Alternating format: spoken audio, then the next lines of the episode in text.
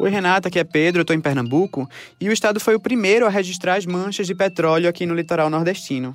Foi no dia 2 de setembro que apareceram os primeiros casos. Oi, pessoal, eu sou Emily Virgílio, aqui do Rio Grande do Norte, o estado com o maior número de locais atingidos por essas manchas de óleo. Olá, eu sou Amorim Neto. A situação bastante delicada. Esse óleo apareceu primeiro numa praia do litoral norte, aqui de Alagoas depois afetou as praias urbanas e depois esse óleo foi se espalhando pelas praias do litoral sul.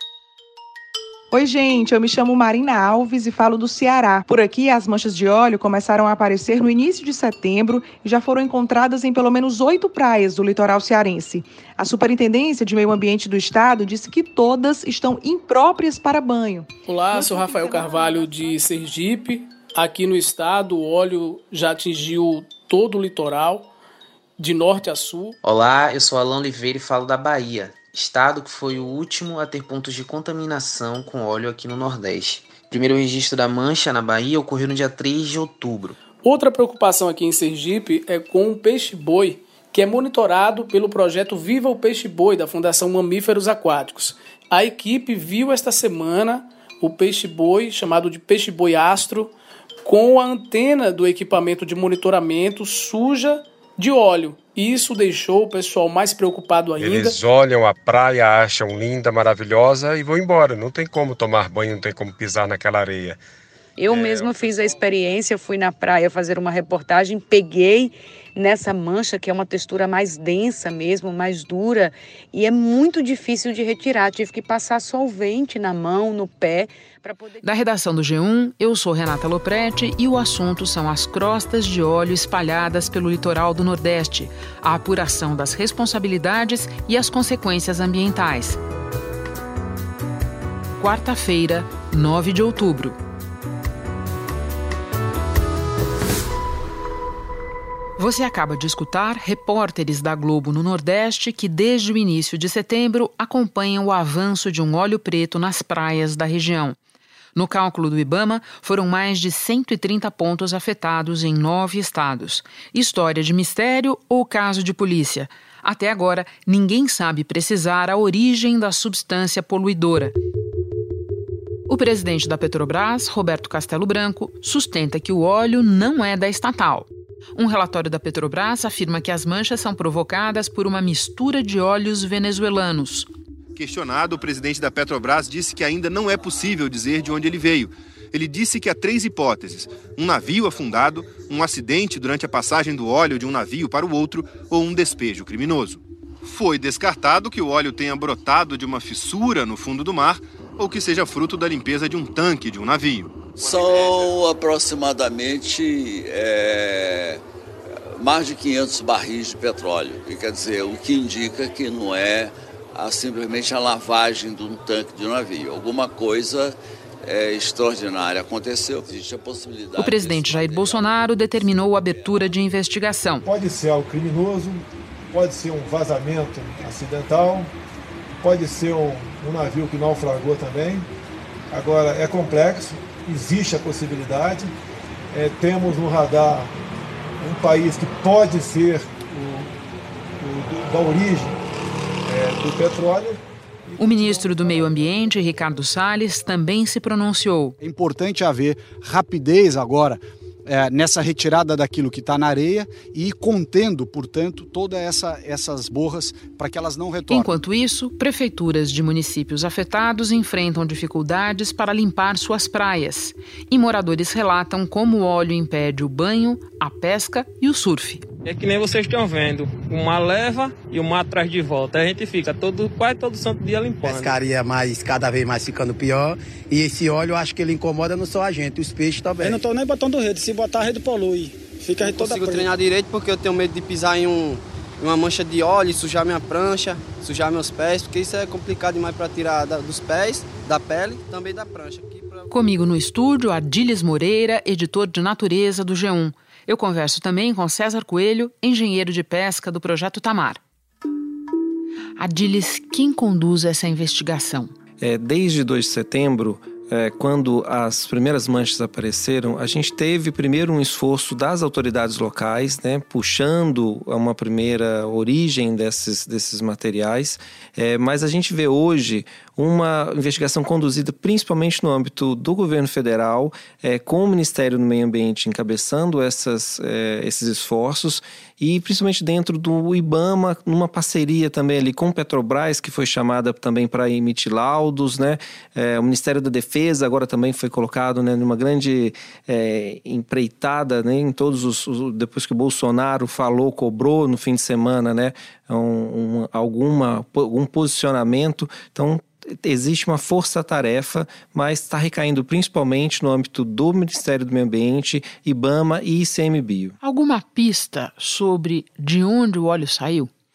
Olha, existe é, uma primeira hipótese de localização né, da origem, de onde, de onde ele pode ter saído, é, em algum ponto ali na região é, da, entre a Paraíba, Pernambuco, na Universidade Federal de Pernambuco, no Departamento de Oceanografia, o professor Marco Silva, que é quem tem dado é, uma hipótese mais clara de onde pode ter saído. É, ele fala que pode ter saído de um navio que passava ali pelo litoral pernambucano e que tenha despejado ou vazado esse óleo. Na verdade, não é um óleo, né? É um petróleo cru naquela região e ali ele levado pela corrente tenha subido é, inicialmente direção a costa em direção ao Rio Grande do Norte. A ideia é que a gente identifique um, uma região onde o sistema de corrente e de vento é, distribua esse vazamento e, e coincida com o tempo de contato dessas manchas é, ao longo da costa, partindo daqui do litoral de Pernambuco e seguindo é, para o litoral norte, tanto para o litoral sul, e cruzar essa localização com as rotas dos navios petroleiros que passaram nessa região.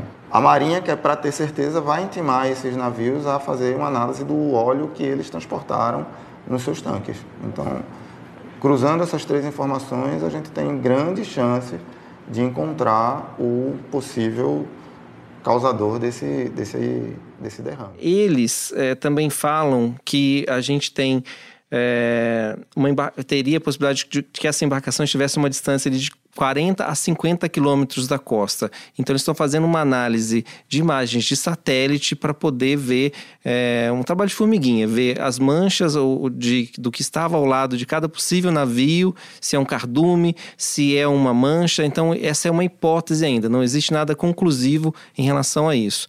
Uma hipótese que foi mais ou menos descartada essa semana, pelo menos uma primeira vez a gente ouviu falar isso, não, é, não seria um naufrágio, porque se fosse um naufrágio de um barco ali na região, esse óleo ainda estaria ali vazando, né? Então, essa hipótese de que algo que foi descartado, despejado por um navio ali, seja pela lavagem de um tanque ou por algum outro acidente, é talvez ainda a mais aventada, mas também ainda é um estágio inicial das investigações, mesmo mais de um mês depois do, do, do início do fato. Né? O ministro do Meio Ambiente chegou a falar no recolhimento de 100 toneladas dessa substância desde que é, foi identificado o primeiro foco. 100 toneladas, você diz que de petróleo cru. Isso é compatível com a hipótese de um navio é, despejando ou acidentalmente vazando de um navio é, a substância ali na região? Essa talvez seja uma resposta que a gente ainda não tem, porque inicialmente, quando se falou na possibilidade da lavagem do lastro de, de, um, de um navio, é, ainda era quando a gente não tinha uma dimensão desse volume. É, da semana, do fim da semana passada para cá, a gente viu aumentar o tamanho das manchas. Né? No começo eram manchas bem pontuais, até a gente ver recentemente é, grandes é, blocos mesmo, né? grandes aglomerados se juntando em praias ou junto de áreas ali de costeiras onde haviam pedras. Por exemplo, no, em Sergipe houve uma imagem bastante contundente. Então, é, agora acho que já está um pouco acima do que seria essa hipótese inicial. Né? Então, a gente já tem que avaliar se é, o, o próprio governo já fala em algo jogado jogado criminosamente lá. Então já existe uma, uma, uma mudança nessa possibilidade. Né? Você falou em petróleo cru. Isso já é uma certeza? Se for, o que, que nós podemos falar dessa substância? Segundo a Petrobras, é sim petróleo cru. Não é um, um, material que seja produzido pela companhia. Ela fala que já fez uma observação dentro, no, no seu centro de pesquisa, é uma observação das moléculas. Cada petróleo teria, entre aspas, um DNA específico. Né? Então, esse conteúdo de moléculas que está em cada amostra é que me permite diferenciar um petróleo do outro e correlacioná-los, buscar semelhanças ou diferenças. Então a gente grosseiramente podemos dizer que cada petróleo tem um DNA diferente. E ela consegue rastrear que esse não é um óleo, não é um material que ela produz ou comercializa. Então a Petrobras já diz ter certeza de sim. E é uma mesma substância que é, atinge toda a costa no litoral nordestino brasileiro. De acordo com investigadores, a hipótese mais provável é a de um acidente na transferência de óleo de um navio para o outro. Mas o caso é considerado complexo e inédito pela extensão da área atingida e pela duração mais de um mês. Como é o processo de limpar as praias, Adilis?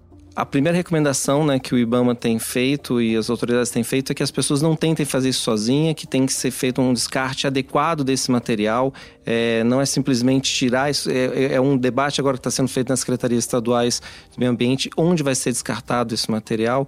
É, tem sido feito, às vezes recomenda que não seja nem feito com maquinário, né? Tem que ser uma, uma retirada mais manual, com pás, para poder não contaminar mais ainda. Então, é, esse é um trabalho que tem a Petrobras, por exemplo, já contratou, anunciou que ia contratar 100 pessoas para poder é, e treinar 100 pessoas para poder fazer essa limpeza. Então, tem sido uma retirada é, pontual a partir de pessoas qualificadas para poder limpar esse, essa área. Adilis, estão sendo pensadas também soluções locais para limpar esse óleo. Nós recebemos informações da Emily Virgílio sobre ideias que estão sendo desenvolvidas lá no Rio Grande do Norte. O IDEMA, que é o Instituto de Desenvolvimento e Meio Ambiente do Rio Grande do Norte, é, tem essa preocupação do que fazer com esse material coletado. É muita coisa e é um material que não pode ser despejado também em qualquer lugar.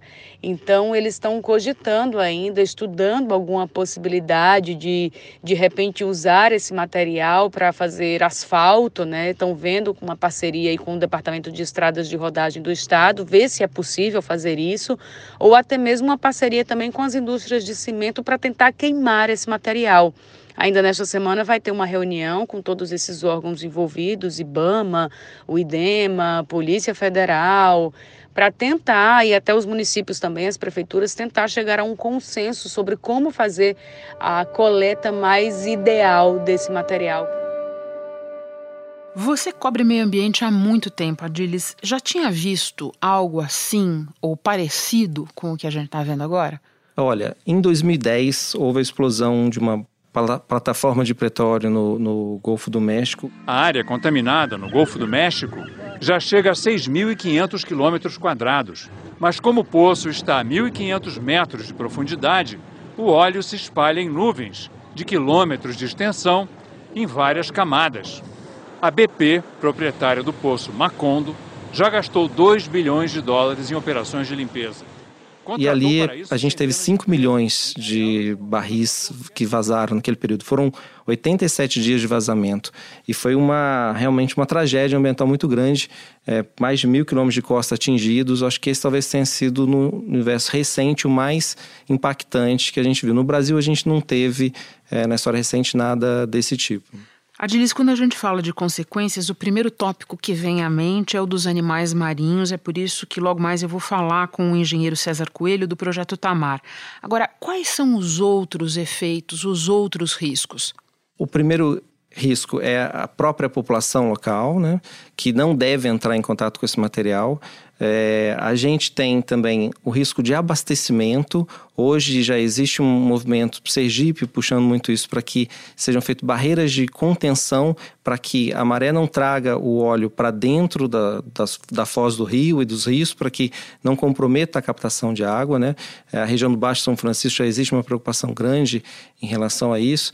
É, talvez essa seja a mais recente, além do turismo, né, da própria, do própria qualidade do pescado. Muito obrigada pela participação, Adilis. Bom trabalho para você. Muito obrigado.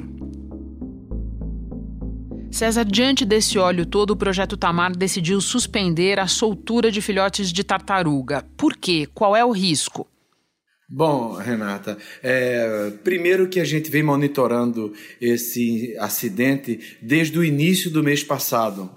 Ah, o, o, período reprodutivo das tartarugas é de setembro a março. E na semana passada chegou uma quantidade muito grande. E a quantidade é, chegou em todo o litoral do estado, inclusive na capital Aracaju, e em, em dois municípios da Bahia.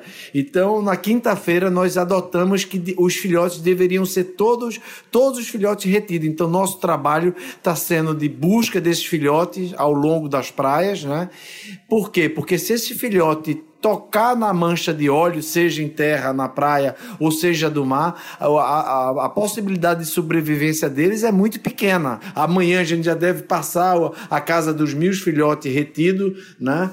É, e estamos aguardando uma orientação do Centro Tamar, do ICMBio, para poder, o projeto Tamar, poder se posicionar onde poderia estar soltando esses filhotes e aonde poderia esse filhote obter mais sucesso. É, impo é importante que você entenda que um filhote, quando nasce, ele precisa fazer o trajeto do ninho até o mar, que a gente chama o imprint. Esses filhotes já não terão isso, a gente já está levando ele para uma condição que eles não vão ter essa oportunidade de fazer esse trajeto, então isso já não é uma coisa muito boa, coisa que a gente, inclusive, é, nunca tinha feito no Brasil. Em Sergipe, as manchas chegaram até praias onde as tartarugas colocam os ovos. E para piorar, estamos em plena temporada de desova. Agora, César, existe preocupação também com os ninhos nas praias, certo? Isso. Os ninhos na praia, exatamente, porque hoje é a estratégia que o Tamar adota, não se tem inter... a interferência nos ninhos é a menor possível. Então, onde a tartaruga põe o ninho, esse ninho fica lá. E ele é gerado pelo calor do sol, 40 dias, 50 dias depois ele eclode. Nós estamos com aproximadamente 500 ninhos para eclodir. Está no período da eclosão. Esse número, claro, quando chegar lá para dezembro, janeiro, esse número pode chegar a 5 mil, 10 mil ninhos, entendeu? Então é um número muito grande e a gente espera que esse problema seja resolvido e a gente espera que essas manchas possam ser recolhidas no mar antes de tocar a terra, porque quando toca a praia, o problema fica muito mais grave. Segundo uma lista do Ibama, pelo menos 11 tartarugas marinhas foram encontradas cheias de óleo. Por que isso, César? Esses animais juvenis ou adultos são aproximadamente 15 animais que tiveram essa interação com óleo. Alguns deles desovam aqui em Sergipe. Depois da desova, eles seguem para a costa africana. Tem um grupo de animais dessa espécie que vão à costa africana. E é nessa região onde eles interagiram com o óleo e deram a maioria ali no Rio Grande do Norte, no Ceará. Foi a, a, a maior parte desses é, é, 15 animais. Três deram agora recentemente na Bahia, né? Esses animais estão sendo despetrolizados pelo, pela, pelo programa de monitoramento do IBAMA, né? Então eles estão sendo é, atendidos. Mas a nossa preocupação, Renata, é importante que se diga, não está ainda sobre esses animais adultos, está sobre a, as áreas de ninho, a, a, as áreas de filhote, porque os filhotes são muito mais sensíveis, entendeu? E para isso, César, qual você acha que é a providência mais urgente a ser tomada? Bom, Renata, é, é, é difícil essa sua pergunta, porque está se buscando, inclusive, a origem desse, desse acidente. Ninguém sabe, existem muitas hipóteses, mas o mais importante, antes até de saber o responsável por isso, é que esse, esse petróleo que está no mar seja cessado. Porque enquanto ele não é cessado, as tartarugas interagem com ele no mar e interagem com ele quando ele chega na praia. Então isso é um problema muito grave. A gente, eu estou torcendo, esperando né, que, esse, que, esse, que não exista mais mancha no mar, mas nem essa informação nós temos. Obrigada pela participação, César. Bom trabalho para você aí. Muito obrigado a você.